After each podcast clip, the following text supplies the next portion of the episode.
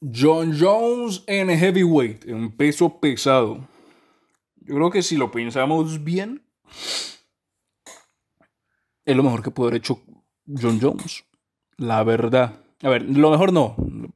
Pero una de las mejores cosas sí, porque pues igual hay que esperar a ver cómo sale, hay que esperar a ver los resultados, hay que esperar a ver si sí le funciona, pero hasta el momento va todo bien.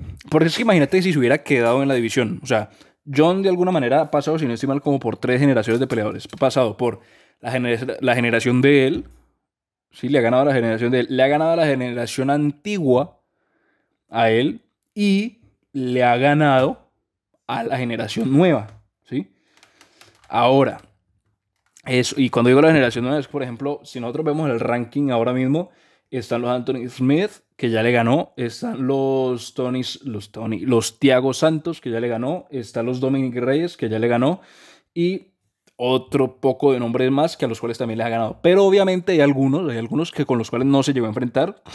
Por ejemplo, un Jan, Bla, un Jan no se enfrentó, un, un Jiri Prohaska no se enfrentó, e incluso un Glover Teixeira sí se enfrentó sin encima de la mejor falla y le ganó, por lo cual podemos decir que le ganó, pero no a los de la nueva generación, porque pues al final Glover tiene, si no estoy mal, 42 años, por lo cual haría parte de la antigua generación o la generación previa a John Jones, porque John Jones tiene como 33, si no estoy mal, y Teixeira, como te digo, tiene 40 y pico. Entonces, de alguna manera, le ganó a un futuro campeón, pero un futuro campeón de la era pasada. Es un embole raro, pero el caso es que le ha ganado a tres generaciones de peleadores en el peso semipesado, las 205 libras.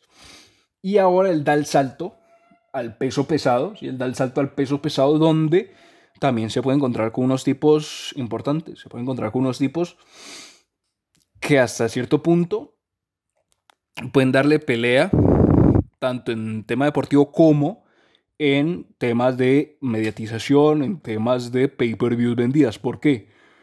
Porque de alguna manera, si vos te pones a ver los nombres, Heavyweight siempre ha tenido algo y es que ha tenido momentos muy altos y momentos muy bajos. En los que hay, por ejemplo, hay una era, la, la del Pitbull. ¿Cómo es que se llamaba el Pitbull? Ah, se me va, ¿cómo es que, cómo, se llamaba? Se me fue. Se me fue, ¿cómo se llamaba? El Pitbull. Ah, la de Team Silvia, la época de Team Silvia, para poner un poco más, un poco más claro. La de Team Silvia y había otro tipo que le decían el Pitbull, pero que se me olvidó. Volcan, eh, no, Volkanovski no. Eh, Alexander, creo que llamaba Alexander, pero no sé el caso, el Pitbull.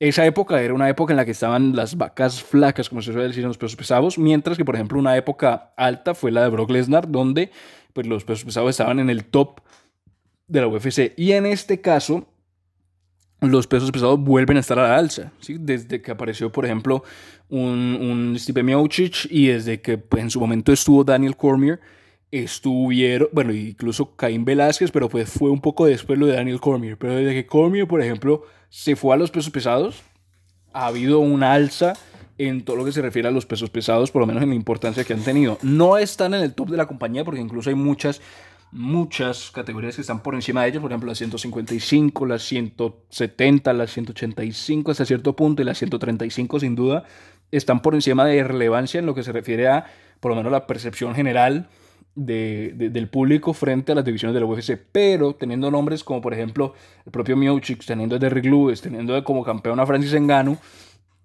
ha subido un poco el interés. Y ahora, si baja esos nombres, le metes un John Jones, que por lo general John Jones no se caracterizó por ser un, vendedor, sino es que no es que John Jones haya roto récords de, de, de, existencia, no es que John Jones haya roto récords de, de pay-per-views ni nada. Pero, pues, el hecho de que suba de categoría, después de haber dominado durante casi 10 años la categoría de las 205, de alguna manera le da interés a la división y le da interés a la, a, la persona de John Jones. ¿Por qué? Porque aquí básicamente se está jugando el hecho de ser reconocido como el mejor de todos los tiempos, ¿sí? porque pues digamos ya habiéndole ganado la división a la época de antes, a su época y a la época siguiente, si llegase a subir de categoría y ser campeón, ya queda como el, el, el, el, mejor de todos los tiempos, incluso en la misma categoría que George St. Pierre, que es básicamente con el que siempre se le compara. Bueno, y además de, de Anderson Silva. Y no solamente eso, sino que también está el hecho de que en esta nueva categoría, John Jones, pues digamos, tiene mucho por recorrer porque de alguna manera pues tiene un abanico amplísimo de peleas que serían mega peleas o que por lo menos serían super peleas, como por ejemplo puede ser un John Jones contra Francis Ngannou, un John Jones contra Cyril Gain, un John Jones contra Derek Lewis un John Jones contra el propio eh, Stipe Miocic, ¿sí? que todas esas peleas podrían ser mega peleas y estelares y pues, de alguna manera tendrían ese morbo de John Jones buscando ser el mejor de todos los tiempos y pues ver el nuevo John Jones dentro de peso pesado y si puede, pues digamos, hacer lo que hacía anteriormente en, en, los pesos semicompleto. Así que básicamente John Jones siempre que uno lo veía, pues tenía alguna sorpresa porque era espectacular ver ese, ese movimiento de, o esa habilidad que tenía él para, para poder pelear. Entonces, de alguna manera, el hecho de que John Jones suba de categoría a los pesos pesados en este momento le da un caché diferente y le da un, un, una importancia diferente a todo lo que se refiere a su figura y también pone a la división de los pesos pesados en esa categoría o en ese nivel que en su momento estuvo, que volvió a bajar, pero que poco a poco ha ido retomando.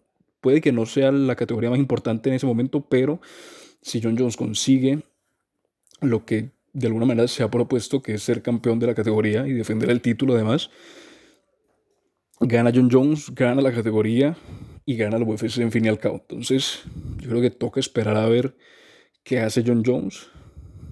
Y por lo, por lo menos hasta ahora el experimento ha salido bien. Falta ver cómo, cómo continúa y cómo termine. Pero por el momento, John Jones es peso pesado, va bien.